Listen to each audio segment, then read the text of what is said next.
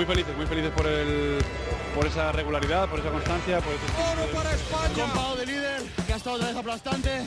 Y los demás sumando granitos de arena. Hemos baloncesto, pero hemos ganado. La lleva Ana Cruz, línea divisoria, va a lanzar. ¡Dentro!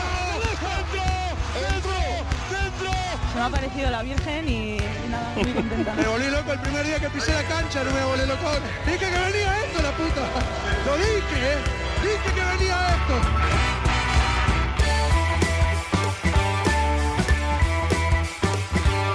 En capítulos anteriores. Parece lo mismo estar en Golden State o jugar como jugador básico de un equipo importante que estar en el equipo 26. Es todo igual, la NBA, la NBA. En ese sentido, un exceso de propaganda. Que me cae un solazo de padre muy señor mío, así que igual te llega un cangrejito allí, soy el crónico en rosa con patas, ya te lo digo. Los grandes jugadores son los que ves, que les ves con más de 30 años y cada verano están diciendo, este año he, eh, he fallado un poco en este aspecto, luego en verano tengo que trabajar esto. Yo creo que el baloncesto español está en un nivel que, que antes no hubiésemos podido ni soñar. un final de subidón especial para cuatro cuartos y acabamos la temporada en alto. Intentaremos retomar la, la temporada que viene en este punto álgido. Bienvenidos, Onda Ceronautas. Retomamos tu serie de baloncesto. Cuatro cuartos todos los lunes disponibles solo en OndaCero.es. Segunda y apasionante temporada cuyo primer capítulo arranca con las necesarias dosis de humor, de drama, suspense e incluso terror. Durante el transcurso del año vamos a ir introduciendo nuevas tramas. Algunas de ellas las vas a descubrir finalizando el tercer cuarto, aunque eso sí no te vamos a hacer un spoiler, solo te avanzamos que jugamos un uno contra uno con el mejor defensor de la Euroliga el año pasado y flamante fichaje del Barcelona, el húngaro Adam Hanga, con quien trataremos muchos de los temas candentes del deporte de la canasta. Los clásicos de cuatro cuartos renovaron sus contratos. Joe Llorente y Pepe Catalina siguen diseñando el bloqueo y la continuación. José Manuel Beirán nos instruye en la psicología del deporte. Alberto Pereiro nos conmueve en su crónica en rosa. Edusel, el papá de Mateo, nos va a seguir concienciando de la necesidad de donar médula, ya sabes, médula para Mateo, y nos acercará a esas historias de superación de las estrellas del baloncesto. Y el espíritu infantil en el chachismo ilustrado con Quique Peinado, y sabremos quiénes somos de la mano de Melotero. Y con tanto guion, por mucho que uno lo reescriba, no tendría una buena puesta en escena sin la postproducción de quien más sabe, de Sergio García de Peiro, quien da las últimas indicaciones. Balón al aire, comienza el partido. El baloncesto se juega en cuatro cuartos. David Camps.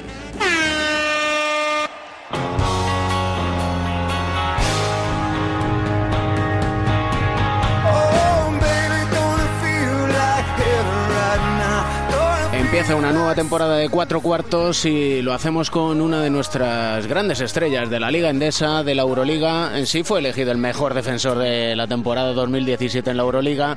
Ha tenido un verano fantástico con su selección, fichando por el Barcelona. Adam Hanga, ¿qué tal estás? Bueno, gracias. Bien, bien, bien. Bueno, un- ha tenido un verano muy, muy activo, ¿no? Muy activo. Ha pasado muchas cosas, pero bueno, creo que por fin eh, todo ha pasado y todo ha, ha ido un, un camino que, que tengo que ser muy, muy orgullo, ¿no? Por este verano y estoy muy contento, de verdad. El verano de tu vida, podríamos decir. Sí, sí, podemos decir, podemos decir. Yo he tenido muchos veranos con problemas, con problemas físicos, con mi rodilla, no sé qué, pero, pero este, este verano fue, fue clave, ¿no? Para mí, para mi familia y pa- para mi, para mi futuro también. ¿Cómo has vivido todo, sobre todo, por un lado, la selección, que ha sido histórico, no solo conseguir la primera victoria de Hungría desde hacía 50 años, sino clasificarse para los cruces, tú además como protagonista. Sí, increíble, fue increíble. Con estos, con estos chicos, con mis compañeros, hemos, hemos jugado muchos años juntos y hemos tenido muchos, muchos partidos, muchos, muchos años, muchos veranos que, que no, hemos, mm, no hemos tenido oportunidad para jugar. Bueno, como tú has dicho, hace 20 años que hemos clasificado para un europeo y el año pasado hemos clasificado y bueno, este, este verano hemos tenido la oportunidad para, para demostrar quién somos, ¿no? Somos, somos húngaros y, y, creo que hemos hecho un gran verano y bueno, con mis compañeros es, es un poco es un poco diferente, ¿no? El feeling es un poco diferente cuando jugas con tu país y, y esto en mi carrera, eh, por fin, ya he tenido un, un verano que, que, hemos disfrutado juntos y bueno, estoy, estamos muy contentos y yo también. Para un jugador, el hecho de jugar con su selección tiene que ser muy diferente y fundamentalmente tiene que ser una prioridad, ¿no? Sí, claro, es muy diferente porque no, no hay dinero. no hay dinero, sobre todo en nuestro, nuestro equipo en Hungría no hay dinero, es solo, solo estás jugando para, para, para el amor de baloncesto, ¿sabes? Y, y para, para que tú sabes que has empezado esto, esto trabajo, que no fue trabajo, es, fue un, un deport, este es un deportista que cuando quieres jugar con tu país y, y bueno, eh, cuando, cuando tienes también resultados buenos es, es, es incluso mucho mejor.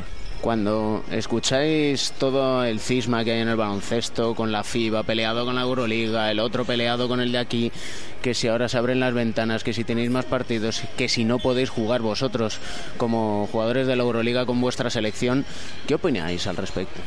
Bueno, eh, he escuchado eh, Messina que cuando ha dicho que, que no, hay, no hay jugadores y no hay entrenadores en, en estos aspectos cuando hay estas, estas, esta gente tomando eh, estas decisiones, no hay, no hay jugadores o, entrenadores que puedan decir que no, está no bien, esto no, esto no está, está mal para nosotros.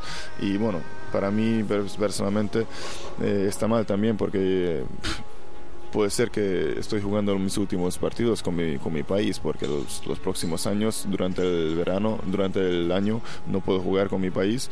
Y bueno no sé si sin, sin yo podemos clasificar sabes por eso para nuestro país para países pequeños es, es, un poco más difícil. Bueno para España puede ser es más fácil porque hay muchos jugadores que están jugando un, un eh, sabes buen baloncesto. Por eso es difícil, pero ¿qué podemos hacer? No podemos hacer nada. Por ejemplo, yo no puedo hacer nada.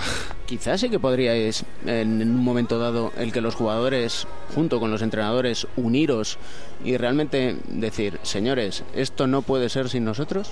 Puede ser, puede ser que tenemos que hacer algo, pero creo que esto tiene que empezar con, con, países grandes, no, no con Hungría, porque yo no puedo decir en este caso, no puedo decir nada, porque seguro que van a decir a gente que, que, que quién es, quién es. Por eso sí, pero, pero es, es, un, es una buena idea, seguro. ¿Cómo te planteas esta nueva temporada, este nuevo reto en un equipo que necesita victorias, que necesita volver al lugar que, que estaba hace un año? Sí, como te has dicho, eh, necesitamos victorias, es el más importante creo. Eh, bueno, para mí también va a ser un, un año muy importante porque después de cuatro años con Basconia, sobre todo los, últimos, los, los, los uh, últimos años con Basconia, que ha hecho un buen trabajo y no como personalmente, pero también como equipo. Y bueno, quiero hacer lo mismo en, en, en Barcelona y quiero jugar bien. Tengo mucho, mucho ganas para empezar, tengo mucha ilusión también. Creo que hemos, tenemos un, un buen, buen eh, eh, plantilla con buenos jugadores, pero pero bueno, sabes, nunca sabes qué va a pasar, por eso espero que, que vamos a trabajar juntos y, y, vamos a tener mucho, mucho, mucho, muchos partidos buenos, porque es el, tenemos que ganar partidos, eso es seguro. Es la llamada de un equipo grande, pero cuesta cambiar de aires, cuesta después de cuatro años, como dices, estar en Vitoria, el dar el paso a, un, a otra ciudad, a otra vida. Claro, claro, es, es, es es difícil porque yo también fue en los, como he dicho, los dos últimos años en Basconia me siento muy, muy bien. Mi familia también me siente muy bien, muy cómodo. Y creo que es el... Eh, por eso yo lo quería cambiar, porque me siento cómodo. Y eso no quiero, no quiero sentir esto, porque creo que cuando un jugador siente cómodo, mmm, puede ser que no van a, a mejorar. Y yo en mi carrera siempre quiero mejorar si un poco puedo mejorar un poco, quiero cambiar. Y eso creo que para mí va a ser un poco diferente. Es un ciudad nuevo, es un, es un equipo nuevo, es una afición nuevo. Tengo que, que demostrar que otra vez, ¿sabes? Porque en Vasconia, y bueno, tengo que dar gracias a Vasconia porque, porque de verdad que yo eh, me han dado la oportunidad de jugar en Euroliga los últimos cuatro años y, y fue un, una oportunidad muy, muy, muy grande. Pero y yo, por ejemplo, eso de Arano, todo el mundo sabe qué ha pasado con estos tanteos y no sé qué. Y yo no he tenido nunca problema a volver a Basconia porque me siento como en casa, de verdad. Porque yo tengo dos niñas que están um, aquí y ahí. Y, bueno, por de verdad que, que, yo me siento que en este momento es mejor para mí, para mi carrera, eh, para cambiar. Cuando uno da este paso, siente vértigo, ilusión, todo junto, es una mezcolanza. Sí, sí, todo, todo, todo junto, sientes todo junto. Eh, creo que no, no puedo elegir una, una cosa así, pero pero sí, tengo muchas ganas, de verdad tengo muchas ganas, sobre todo porque Barcelona ha tenido dos años malos, en los dos últimos años, sobre todo el último año fue muy mal con Barcelona y, y creo que es un nuevo proyecto, eh, con eso tenemos mucho, mucho ganas y mucha ilusión para empezar. Y con un hombre que es santo y seña de nuestro baloncesto, el baloncesto europeo, como es Juan Carlos Navarro, el año pasado, incluso en su casa, fíjate si estaban nerviosos que pitaban a Juan Carlos Navarro.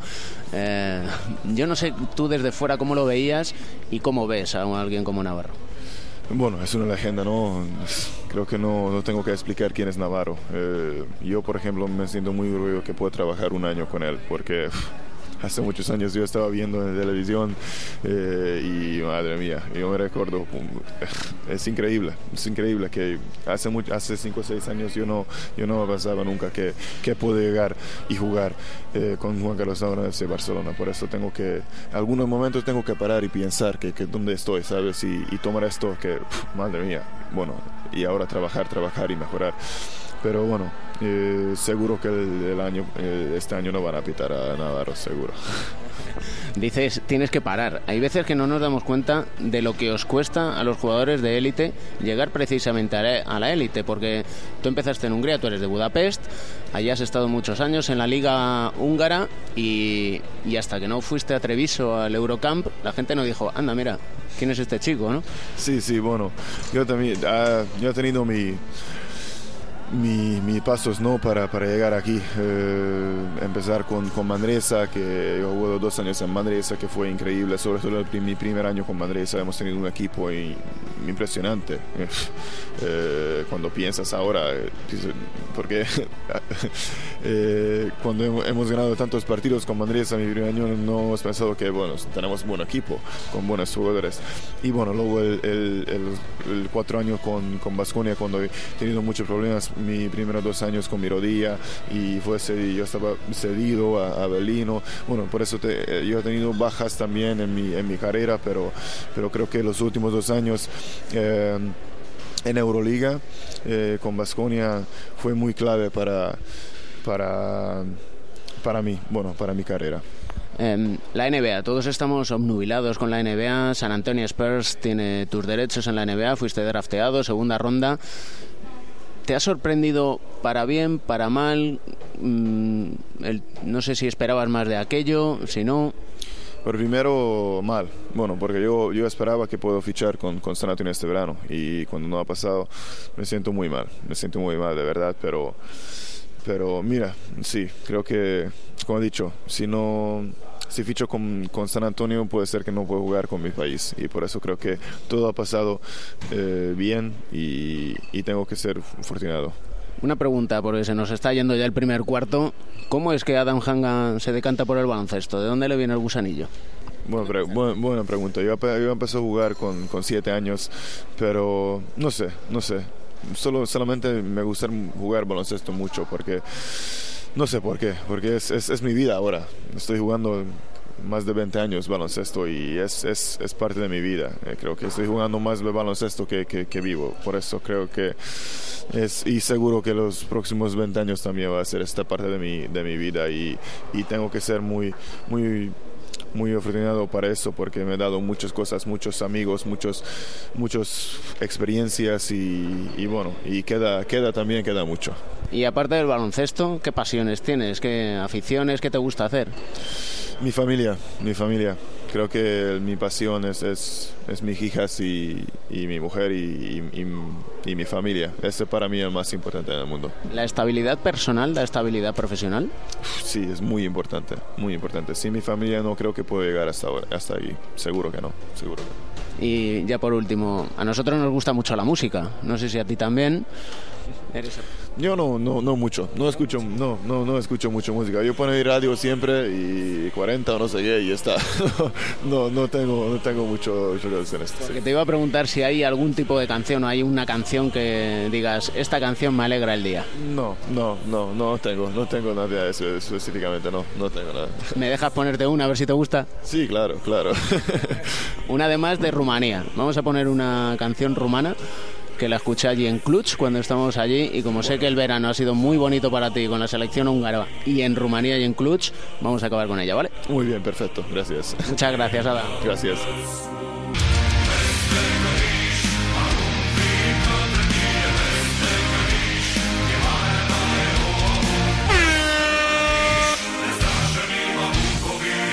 Juan Carlos Navarro. Juan Carlos, buenas tardes. Buenas, ¿qué tal? ¿El de mañana es un partido especial para ti? Sí, especial. Ha sido hoy mi último entreno con, con los compañeros. Darle las gracias a todos. Y bueno, mañana será mi último partido con la selección, que, que también es eh, bueno, impresionante todo lo que ha pasado en estos 15 años o 17. Y bueno, muy contento de haber participado en, en, en todo esto. Te van a hacer llorar casi antes de irte ya. Bueno, eh, intentaré aguantar, intentaré aguantar.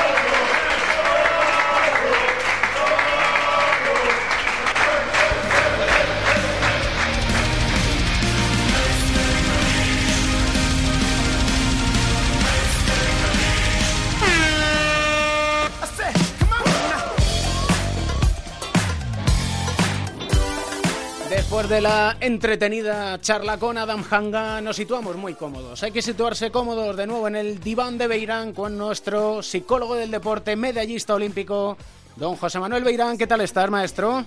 Muy bien, encantado de estar aquí una temporada más en este programa. Hablamos de psicología del deporte, tan necesaria, cada vez más conocida, cada vez los deportistas y los que no son deportistas tienen me menos miedo a escuchar aquello de psicología que no, que no hace falta, no pasa nada por ir al psicólogo. Todo lo contrario, todos necesitamos un psicólogo. Alguna vez en la vida tenemos que ir. Sí, y además es que ir al psicólogo no quiere decir que, que seas un enfermo que tengas problemas.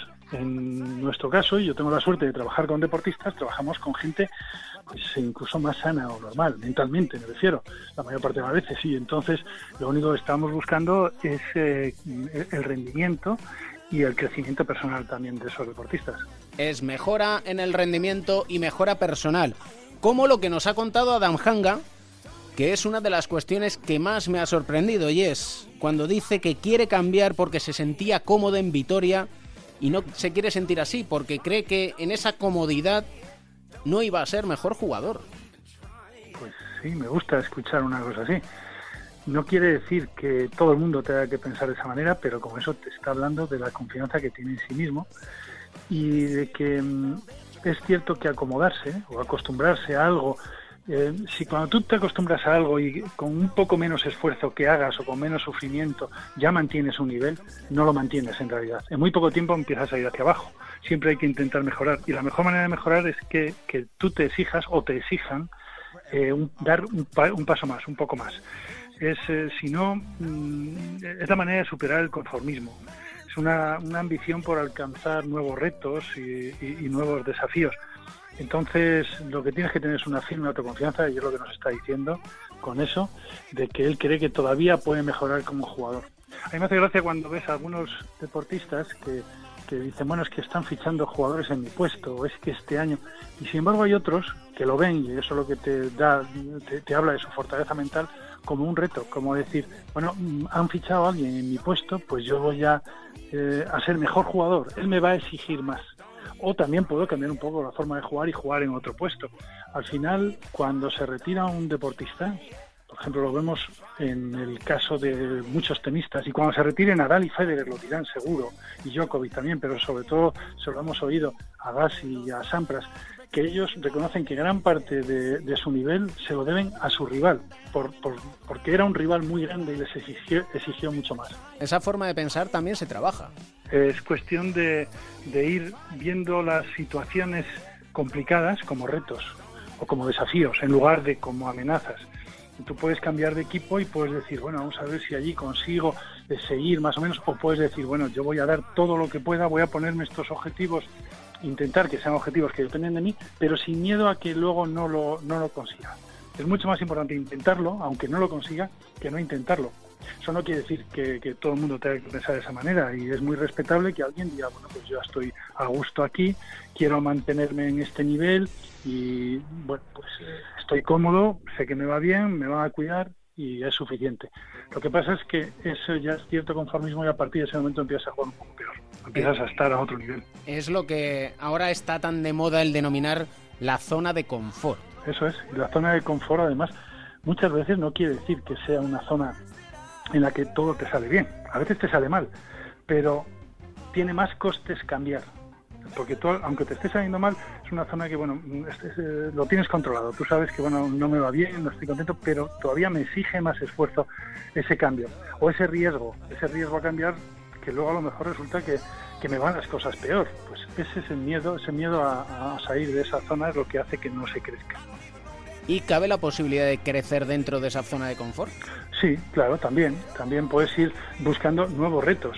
Al final es ir, buscando siempre desafíos realistas, eh, desafíos en, eh, que, que no sean demasiado fáciles tampoco, pero que sean alcanzables. Eso también es una manera de ir creciendo. A lo mejor, también te digo una cosa, en el caso de Hangar, yo supongo que, no, sé qué ha sido primero.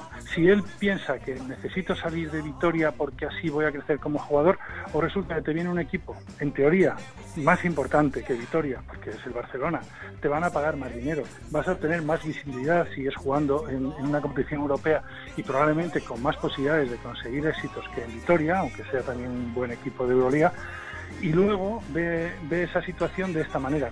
En el fondo es lo mismo tú cambias, pero en lugar de decir, bueno, voy allí a ver si consigo seguir como estoy, lo que haces es cambio, pero es que va a ser un reto para mí este cambio. O sea, que no sé qué es lo que ha sido primero, pero, pero bueno, siempre coinciden estas cosas que te vas a un equipo en el que te pagan más y que, y que es un equipo más importante. Y eso vamos a intentar nosotros. Cambiamos dentro de nuestra zona de confort, que es la psicología del deporte, porque nos sentimos muy cómodos en lo que, entre comillas, sabemos, sobre todo tú, maestro, que por algo eres el profesional de la psicología del deporte. Vaya usted preparando una entretenida charla con nuestro querido llamado Chema Buceta sobre la psicología del deporte dentro de los medios de comunicación. Ya contaremos, ya contaremos las jornadas que tenemos a la vista en, en la UNED. Así es, hablaremos algo de, de eso, de psicología deportiva, pero desde esas jornadas con psicólogos y con deportistas, porque ahí no solo van psicólogos, van deportistas a hablar, bueno, en este caso eh, vas a ir tú también, o sea, también periodistas, entrenadores, o sea, al final es el, mundo del deporte. Voy a ir yo, pero vas a hablar ya te lo digo. es difícil que te callen. Eso también es verdad. pero bueno, sí, tú me, tú me puedes callar. O mejor dicho, yo prefiero callarme para escuchar y aprender como hacemos siempre, semana a semana aquí en Cuatro Cuartos. Un privilegio. Para mí también. Muchas gracias.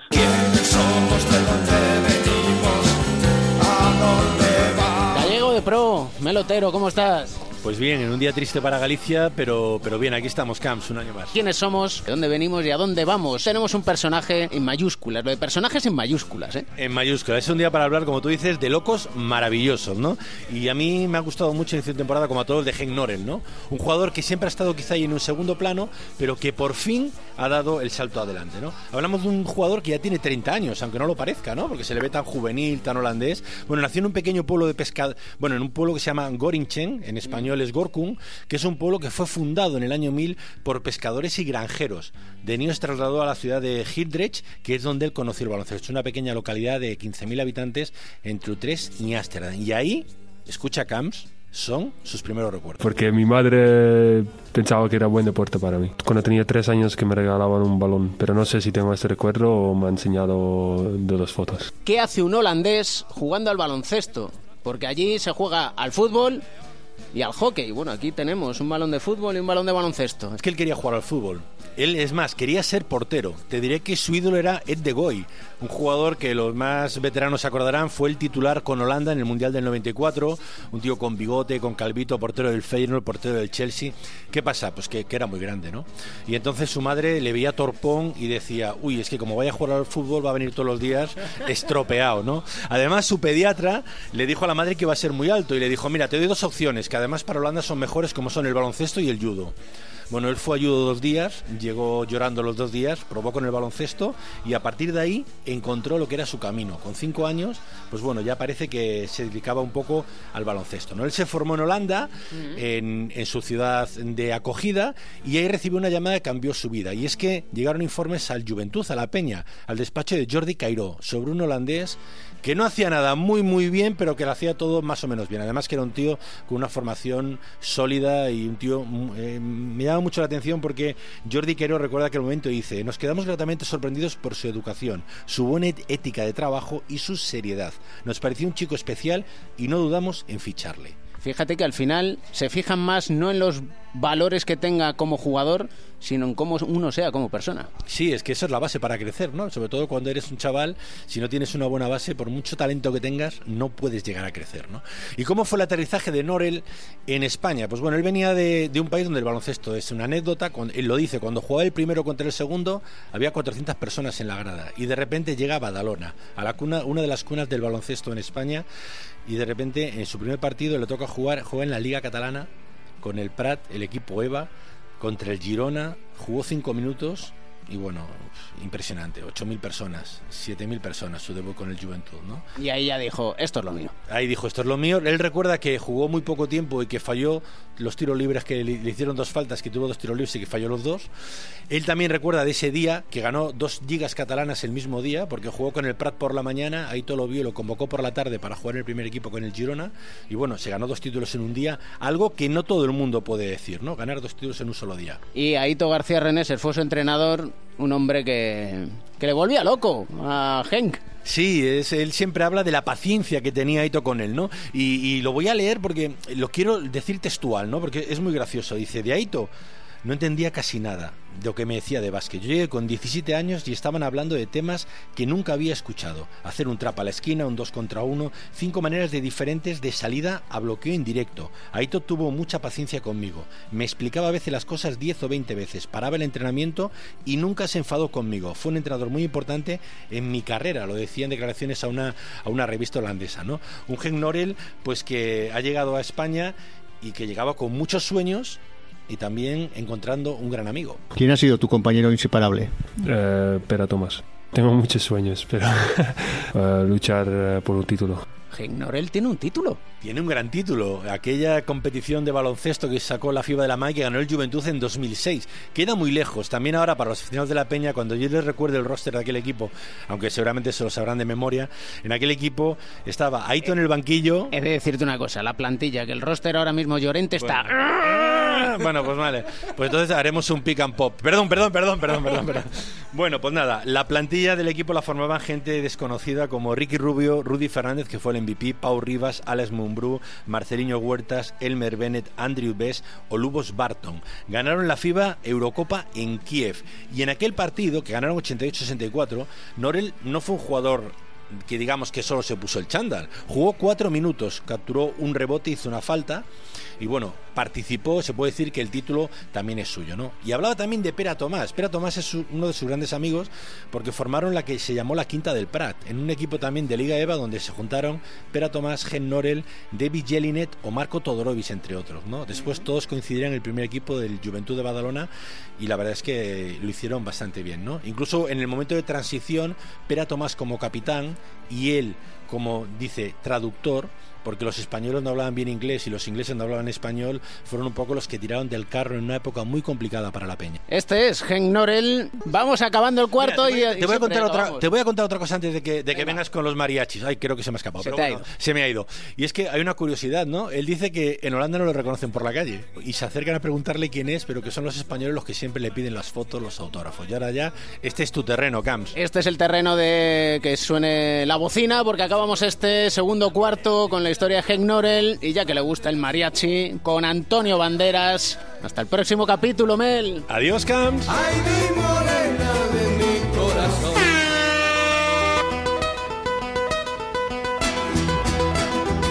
Bueno, voy a decir porque lo he visto en televisión, lo he visto repetido. Viene precedida de una patada de Plais.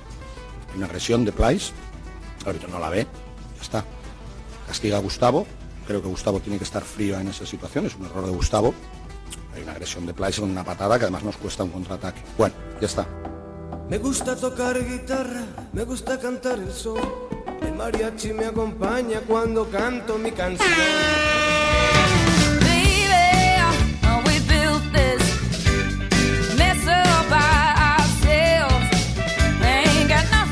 Después de conocer la historia de Hank Norel, retomamos un poco el inicio de este primer capítulo de cuatro cuartos con las palabras de Adam Hanga que dice durante el año no puedo jugar con mi país, está mal, esta gente tomando decisiones, no hay jugadores que puedan decir si está bien o mal, estamos cansados de hablar de la guerra en el baloncesto, pero es lo que nos queda aquí en bloqueo y continuación con Joe Llorente, Pepe Catalina, ¿qué tal estáis a los dos? ¿Qué tal, hombre David? Muy bien, muy bien.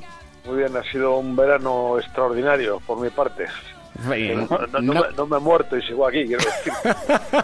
Y Pepe también, está más vivo que nunca. ¿Eh, Pepe? Sí, y encantado de volver a estar con vosotros en esta sección. Vamos a contar una novedad y es en estos dimes y diretes entre FIBA, Euroliga, federaciones, NBA, hay un detalle y es que las ventanas que se abren, por desgracia para el baloncesto, en noviembre y en febrero, la Euroliga ha propuesto a la FIBA que sea solo en el mes de julio el realizar estos partidos de clasificación para el Mundial 2019 de Shanghái. Y el caso es que la FIBA ha respondido a la Euroliga diciendo que en julio no puede ser porque se disputa la Liga de Verano de la NBA. El programa es muy complejo. Yo creo que analizar solo lo que ocurre con las ventanas es eh, pues analizar una pequeña parte de todo lo que está ocurriendo. Pero la oferta de la Euroliga tampoco es que sea muy generosa. ¿eh? Como decirlo, hacerlo en julio, que es como decirlo, hacerlo en julio, en agosto, en septiembre o en octubre, que yo no hago nada, entonces ahí podéis hacer lo que queráis. ¿no? La excusa de que la NBA eh, tiene la Liga de Verano, yo creo que no es una excusa un tanto falsa pero por otra parte también el, eh, el hecho de que la selección compitiera en julio yo creo que para los jugadores tiene un efecto muy perjudicial eh, porque los jugadores llegarían muy cansados a esas fechas ya después de toda la temporada y por otra parte pues eh, yo creo que privaría de una de las grandes ventajas que tendría la instalación de las ventanas que sería dar un verano largo de, de descanso a los jugadores. Yo creo que esto es muy importante porque estamos viendo muchas lesiones en los últimos años, son muchos jugadores importantes de, de nuestros equipos y eh, yo creo que también un verano largo es pues es, importante para, para los jugadores. ¿no? El problema que tienen las ventanas es que no son algo que esté hecho con buena intención, sino que están, eh, aunque tengan un buen fin, realmente eh, en el fondo lo que se trata es de molestar y de responder a la Euroliga con una ofensiva en esa batalla que tienen Euroliga y FIBA. Como la Euroliga amplía su competición y va a las jornadas entre semana cada vez más y van un poco a perjudicar las competiciones nacionales, pues esta es un poco su ofensiva para defenderse. ¿Qué sucede con todo esto? Que al final solo se habla de los equipos de Euroliga, pero de la FIBA dependen las federaciones nacionales. Y, por ejemplo, unas ligas que hay en la Federación Española, que son la Liga de Poro, la Liga de Plata, la Liga Femenina, pues sin ir más lejos, en la oferta que tiene ahora mismo la FIBA para contentar a la Euroliga, cambiando el día de fecha, que será un poco la propuesta que tenía la, la FIBA, si los partidos de las ventanas, en vez de jugarse jueves, se juegan el viernes, hay muchos partidos del Leporo que se van a jugar los viernes. Y esos equipos van a tener internacionales. Y como no van a ir los de la Euroliga, pues van a tener que ir un poco los segundas filas, entre comillas, o los primeras de aquellas selecciones, digamos, con menos poderío, como pueden ser la holandesa, la rumana, sin ir más lejos. Y eso va a suponer que equipos de, del EP, que pertenecen a la Federación Española, que a su vez pertenecen a la FIBA, se vean perjudicados por una propuesta de la propia FIBA. Es una película en la que, en la que cada cual re- defiende su parte desde un punto de vista egoísta, ¿no? Pero bueno, es, es obvio que estamos enzarzados en un problema de, de difícil solución. Yo a mí me parece que las ventanas están bien porque las ventanas hacen, eh, como sucede en fútbol, pues hace que las selecciones estén presentes durante todo el año. Volvemos a lo mismo, al final es el buen entendimiento que hay entre las, entre las grandes entidades, ¿no? En este caso, o, eh, no hay ningún problema en que la liga más importante de clubes profesionales del mundo, que es la Champions League, pues no tiene ningún problema en ir de, con una coordinación con eh, las federaciones internacionales para que las selecciones tengan su espacio y la Champions League tenga el suyo, para que los jugadores de, de los equipos que están en Champions no tengan ningún problema para ir con las federaciones. Y bueno, pues volvemos a lo de siempre, ¿no? Que las ventanas es una idea que en el fondo tiene algo bueno, pero de inicio va con la intención de responder, de responder a, a los ataques que entiende la FIBA recibe de la Euroliga. Eso no está bien. Y luego respecto a lo de Julio, que sé que solo es una propuesta, no idea. Estoy de acuerdo, estoy de acuerdo contigo que quizá no estaría bien, pero claro, lo que no está tampoco lo que tampoco está bien es lo otro. Pues lo mismo está- No, claro que no, no, no, pues si, si no está bien, pero también tiene una cosa yo, y en eso, fíjate, de las pocas veces estoy en desacuerdo contigo. Yo lo del mes de julio, que insisto, yo no estoy defendiendo esa propuesta, lo del tema de los cansan el cansancio de los jugadores es muy relativo. En el fútbol, eh, vamos, es, es real, pero en el fútbol te recuerdo que las competiciones se pueden meter casi hasta primeros de junio y los mundiales, los europeos y todo esto se juegan a primeros de julio y las pretemporadas en julio empiezan a finales eh, de los, de los futbolistas empiezan a finales de julio y antiguamente cuando tú eras jugador profesional de baloncesto, corrígeme si me equivoco, con la selección ibas en julio y no pasó nada tampoco, ¿sabes? Te quiero decir que a lo mejor no es la propuesta más adecuada, pero tampoco es la... jugábamos, jugábamos menos partidos que ahora, ¿eh? o sea, no Bueno, pero te quiero decir que al final, cuando dos partes quieren Eran en- entenderse, eran se en entienden. junio. Sí, sí, eran en junio. O sea, la- los partidos eran en junio. Eran a primeros de julio, ¿sabes? Yo recuerdo perfectamente, porque además te he visto jugar y te he visto muchas veces, afortunadamente, y era así. Pero bueno, insisto, si hablo del tema de julio va a parecer que defiendo la propuesta nativa, no defiendo nada, solo defiendo el entendimiento y que los dirigentes que están detrás de todas estas grandísimas entidades, federaciones, asociaciones y todo lo que sea, solo piensan en ellos mismos y no piensan en los más importantes de todo esto, que son los jugadores, los entrenadores y los propios clubes. y uno más importante casi, si cabe, que es el aficionado, que parece que no piensan en ellos, porque ya al final el aficionado dice, ¿para qué vamos a andar con estas historias? Y por cierto, Pepe, que Joe podía jugar en junio, en julio, en agosto en septiembre por como tú denominas la alimentación macrobiótica. Estos son temas de conversaciones antes de entrar aquí en- a grabar. ¿eh? Pero sí es verdad, bueno, yo nunca sido macrobiótico porque es un tipo de alimentación específica, es un, eh, una- un tipo de dieta que yo nunca he seguido, pero sí es verdad que, que Fernando Romay, que siempre le gustaba hacer el ganso y hacer chascarrillos, No lo digas en pasado, dilo en presente. bueno, sí, bueno, pero, pero- porque estoy refiriendo la anécdota pasada en un momento, en un momento dado de, de mi vida, por si me llamaban macrobiótico, ¿no? Aquí llega el macrobiótico con sus... ¿no? Y bueno, pues una...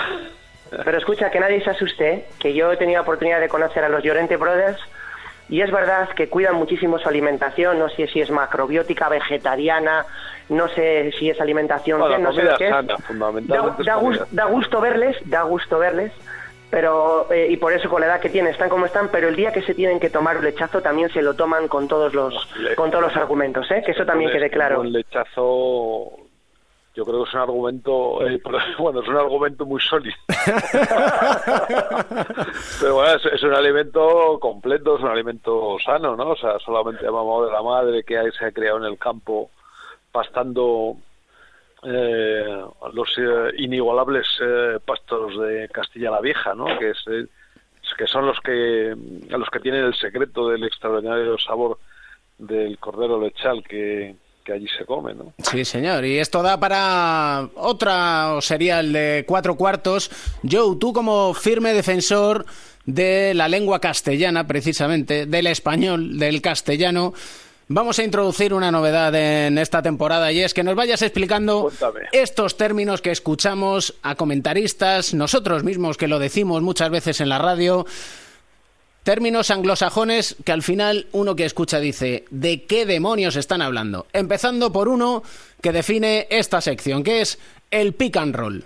Sí, que nosotros hemos cambiado por bloque de continuación, que consiste básicamente en eh, que un jugador atacante se interpone en el camino del defensor con, con el propósito del defensor que está defendiendo al jugador que tiene el balón con el propósito de liberar al jugador que tiene el balón. Y eh, entonces el jugador que ha hecho este, este bloqueo continúa. Esto antiguamente se llamaba bloqueo directo, pero ahora hay dos tipos de continuaciones. El jugador que bloquea, que suele ser un jugador alto, pues puede continuar hacia el aro. Y esto es lo que se llama pick and roll, que nosotros le llamamos aquí por bloqueo y continuación. Y también el jugador pues eh, se puede abrir hacia otro lado del campo, pero es un, eh, un término que explicaremos otro día.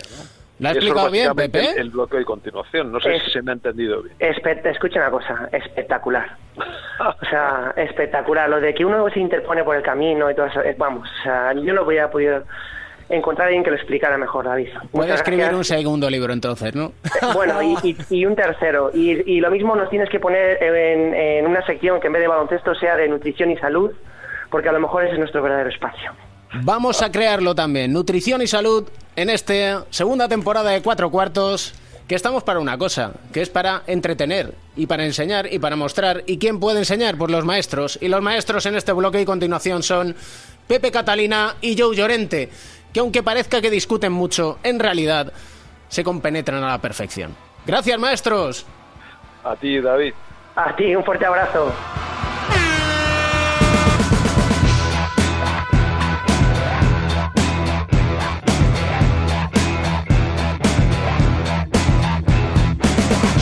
Ha habido ninguna agresión, yo estoy enfrente y la he visto. ¿eh? Si alguien ha podido tener hoy eh, motivos para, estar contento con el arbitraje es el Real Madrid.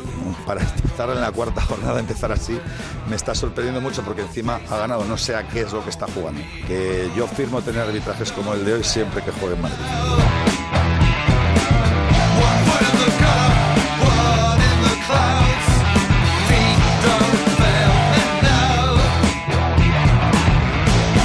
Just gotta move.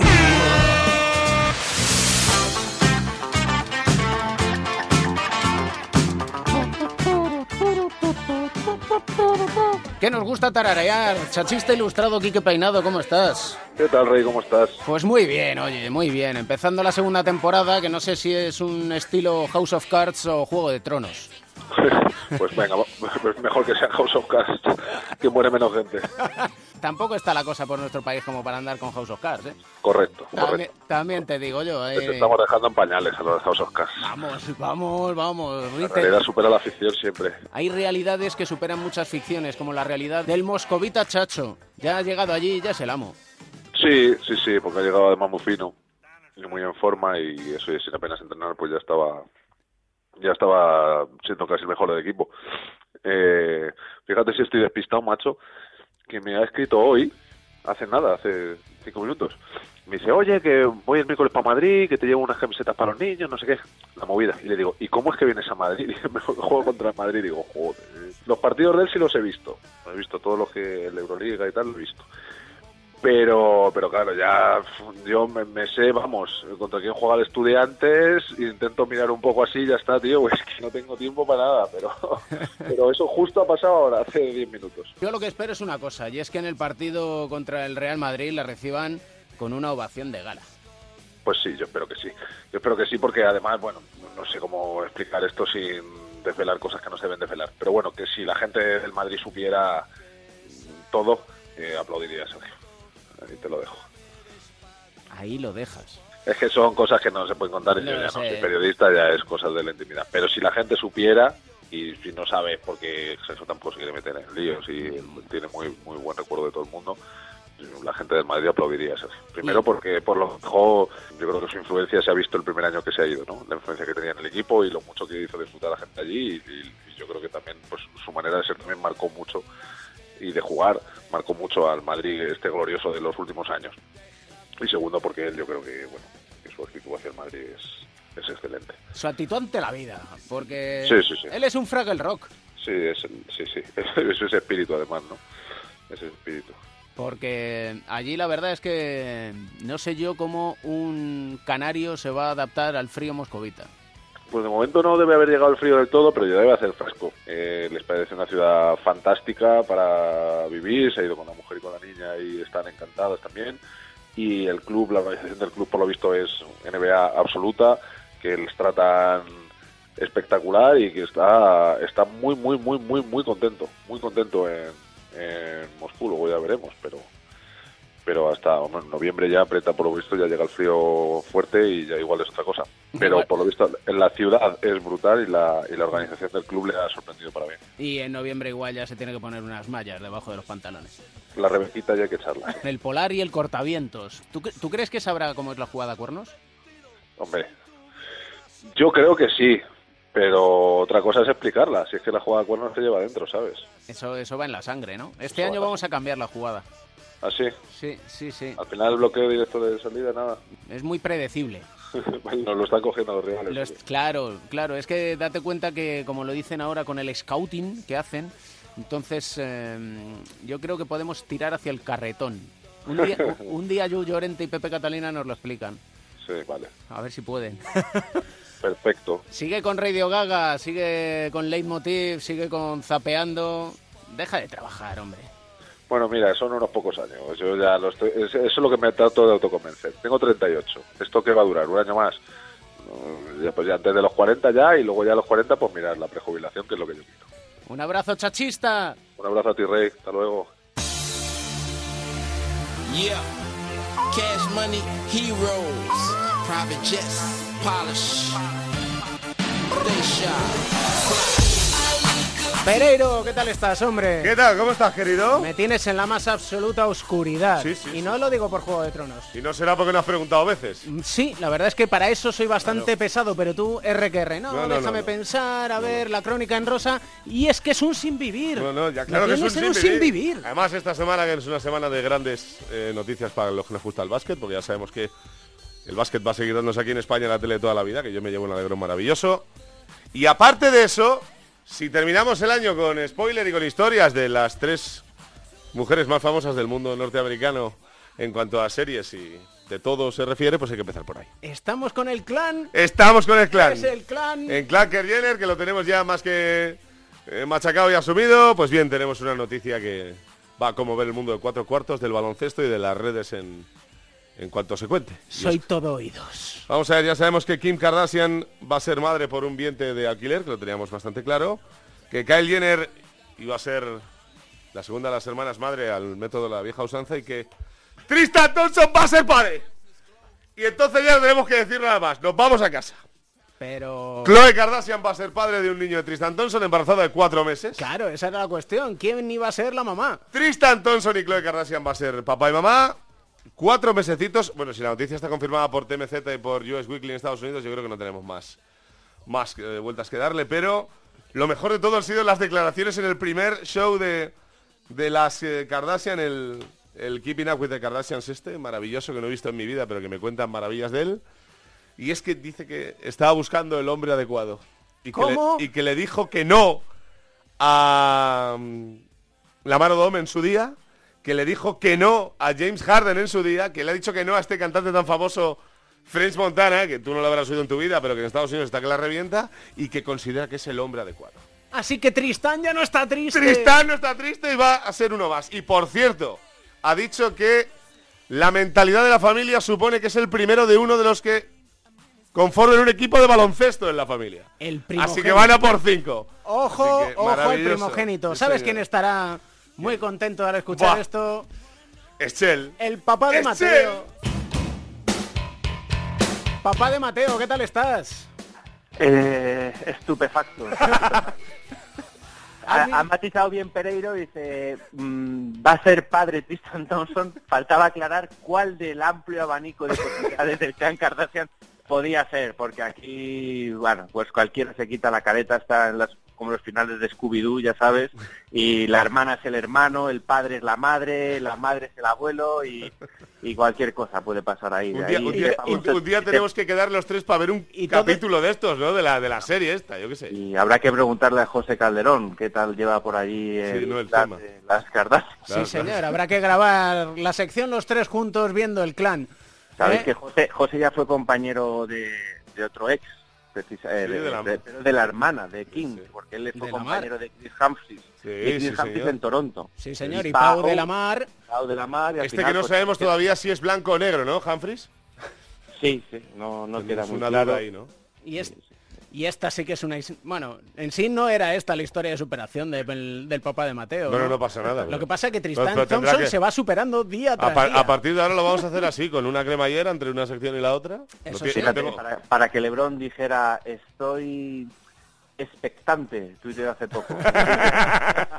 ¿Y qué sería de la crónica en rosa? Imaginaros, porque un 16 de octubre de hace 8 años, por desgracia, nos dejaba Andrés Montes. Sí, señor. Con lo cual, el negro Montes Edu, imagínate lo que Se preguntaría. hubiera puesto las botas con este tema, ¿eh? Dime, Daimiel. demasiado, demasiado, de- demasiada información. Yo creo que no le gustaría porque estaría informando demasiado, como decía él. Se, Con- se estaría perdiendo, ¿no? No, llegaría y diría la típica de me, me viste un capitulito, ¿no?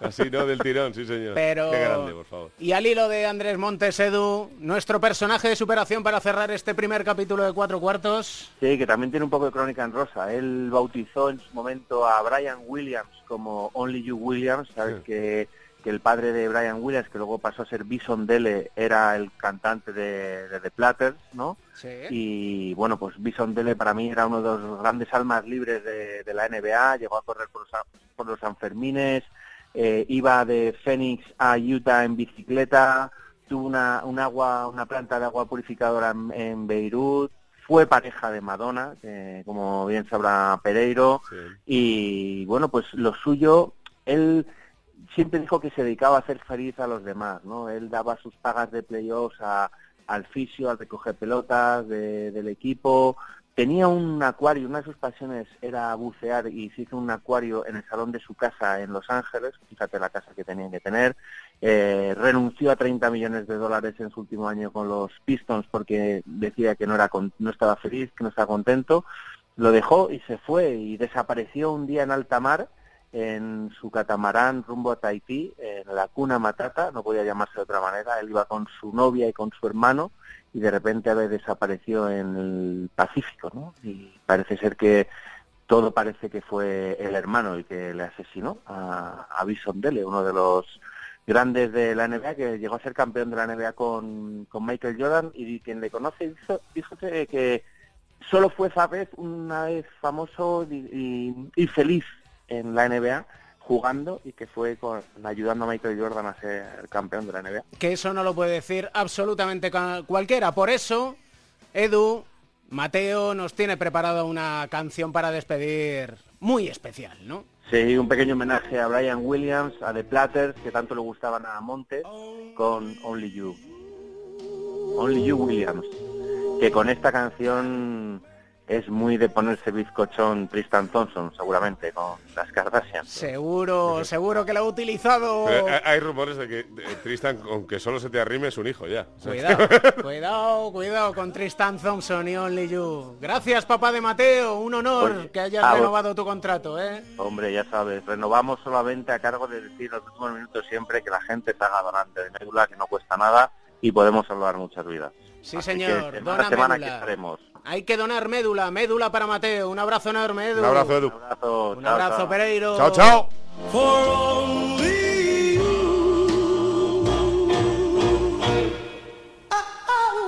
Somos como niños aquí en Cuatro Cuartos, nos reímos, disfrutamos con el baloncesto y disfrutamos interactuando con vosotros en Twitter, Cuatro Cuartos OC, en la página de Facebook, Cuatro Cuartos de Onda Cero y la banda sonora en la lista de Spotify, Cuatro Cuartos OC, porque como decía el Negro Montes, la vida puede ser maravillosa y porque con la magia del básquet tenemos siempre un buen motivo para sonreír.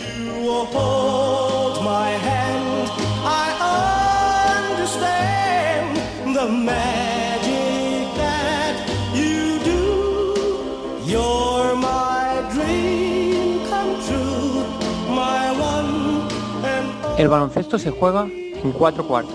David Camps.